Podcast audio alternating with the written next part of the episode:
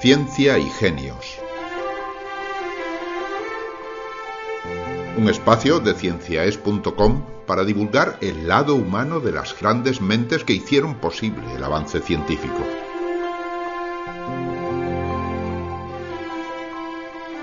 Hace 400 años, Galileo Galilei enfocó hacia la Luna su primer telescopio.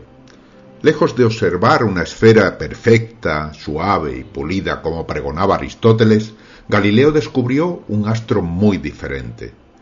En su libro Sidereus Nuncius, o El mensajero sideral, describió lo que vieron sus ojos con estas palabras. La luna es de piel áspera y desigual, cubierta en todas partes, como la superficie de la Tierra, de enormes prominencias, profundos valles y abismos. Hace ahora 40 años la humanidad pudo comprobar in situ lo que había pregonado el sabio.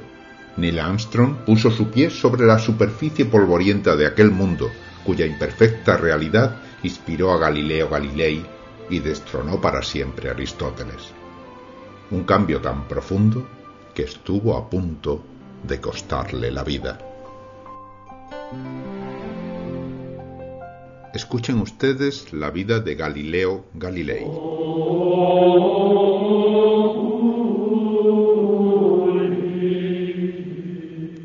En el convento de la Minerva se hizo el silencio que precede al rito. Lentamente el anciano se arrodilló ante sus jueces. Cerró los ojos, inclinó la cabeza y con voz oscura recitó el juramento ordenado por la Santa Inquisición.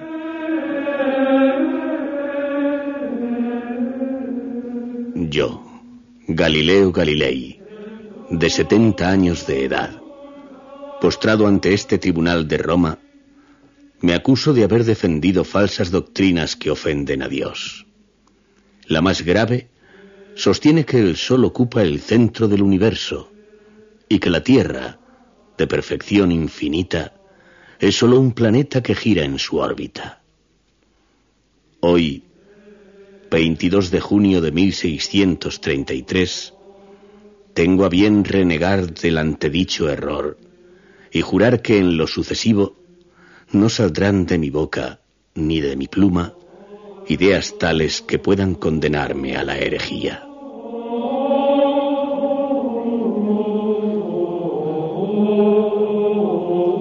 Dicho esto, el anciano se levantó con dificultad y sin mirar a los cardenales, musitó unas palabras bajo el embozo. Salió del convento y días después emprendió viaje a Florencia, donde pasó los últimos ocho años de su vida, abrumado por la ceguera y perseguido por los recuerdos.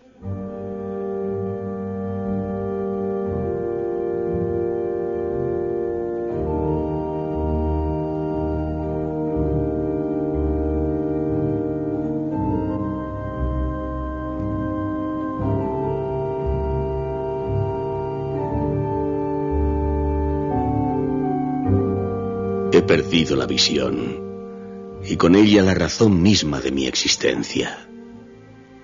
Por las noches ya no puedo asomarme al cielo y deleitarme con los prodigios que yo mismo revelé al mundo. A ratos, para consolarme, taño el laúd, un instrumento que aprendí a tocar en mi niñez. Y muchas veces, cuando sospecho que nadie me mira, acaricio la superficie de mi primer telescopio, el aparato que fabriqué inspirándome en un invento militar.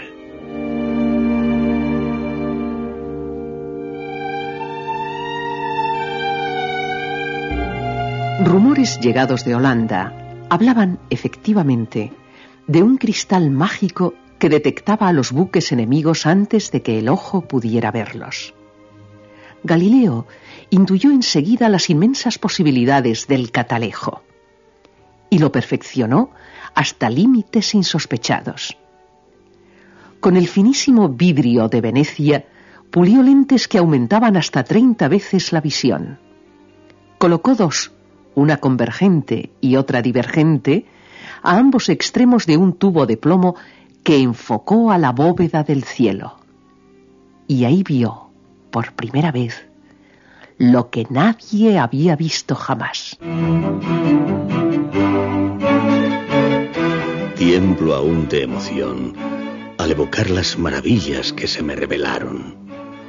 La riqueza de la Vía Láctea, las distintas fases de Venus, los cráteres y montañas de la Luna, las manchas del Sol y sobre todo la inesperada visión del planeta gigante. Seguía Júpiter noche a noche y descubrí que no era un astro solitario. Cuatro pequeños satélites giraban a su alrededor, lo que refutaba la teoría de que todo se mueve en torno a la Tierra. Comprendí, mirando el cielo, que Copérnico tenía razón. Era el Sol y no nuestro planeta el que ocupa el centro del universo.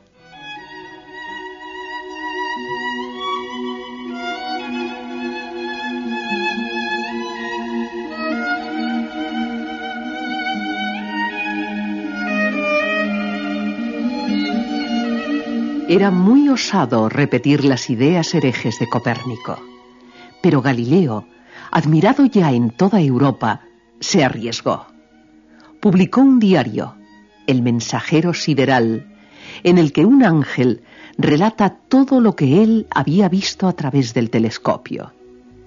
Después sacó a la luz el diálogo sobre los dos sistemas del mundo, su obra maestra, y la que, en definitiva, lo llevó a la condena.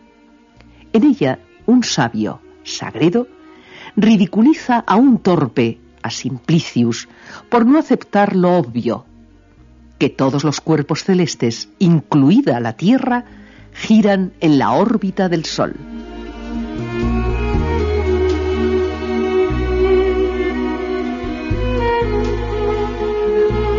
Esa vez mis enemigos fueron demasiado lejos. Sabedores de mi habilidad para mofarme del adversario, convencieron a la Iglesia de que Simplicius era una caricatura de su santidad. Fue su última y cruel venganza por todos mis desaires, por el sarcasmo que tantas veces utilicé contra ellos, por la osadía de ser el primero que publicó en italiano y no en latín, por el poder de convocatoria de mis aulas, a las que acudían estudiantes de toda Europa, y sobre todo por haberme atrevido, con tan solo 27 años, a destronar la autoridad del mismísimo Aristóteles.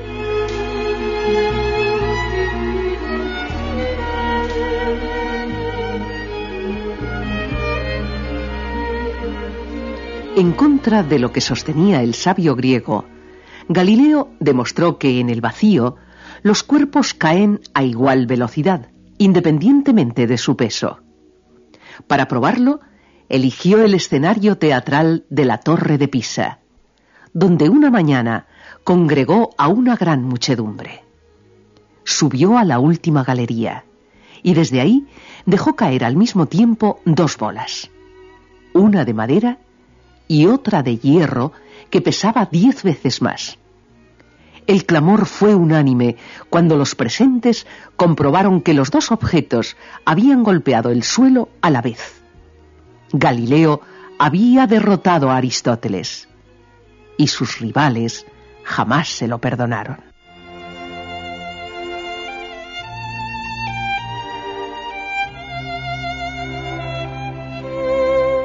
Tras aquel incidente abandoné la Universidad de Pisa y me coloqué en la de Padua, donde fui muy bien remunerado. Pero añoraba la ciudad de la torre inclinada, pues fue ahí donde nací donde pasé mi niñez y donde inicié, por presión de mis padres, la carrera de medicina, aunque nunca la terminé. Mi pasión desde muy joven eran los números. Lo medía todo al acecho de alguna relación matemática que describiera el fenómeno de forma sencilla y general. Y fue así como a los 17 años descubrí por azar la ley del péndulo. Ocurrió en la Catedral de Pisa, mientras Galileo observaba distraído el balanceo de los grandes candelabros. Movidos por la corriente de aire, unas veces describían grandes arcos y otras círculos más pequeños. En su afán de medirlo todo, se tomó el pulso y advirtió que el número de latidos era igual para una oscilación amplia y rápida que para una corta y lenta. Comprendió también que dada esa perfecta consonancia, se podía realizar la operación inversa, utilizar el péndulo para cronometrar los latidos del corazón.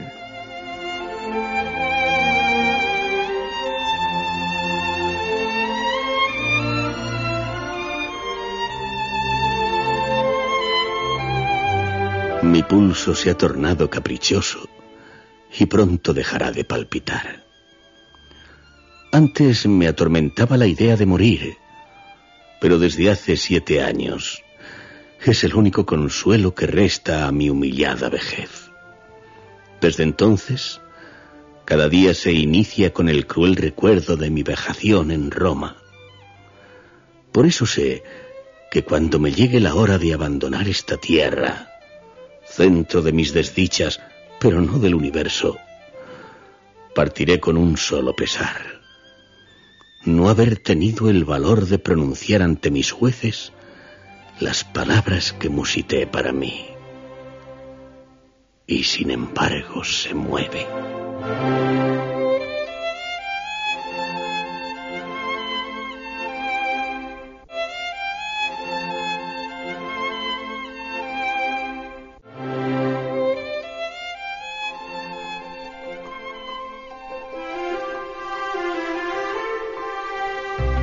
Han escuchado ustedes la vida de Galileo Galilei, un capítulo más de la serie Ciencia y Genios. Ciencia para Escuchar les ofrece un conjunto de podcasts de divulgación científica. Ciencia y Genios, hablando con científicos, Ulises y la ciencia, la ciencia nuestra de cada día y Zoo de fósiles. En nuestra página web cienciaes.com encontrarán todos los podcasts e información adicional. Dependemos de la generosidad de nuestros oyentes. Escúchenos, visite nuestra página web y si le agrada nuestro trabajo, ayúdenos a divulgar la ciencia. cienciaes.com Ciencia para escuchar.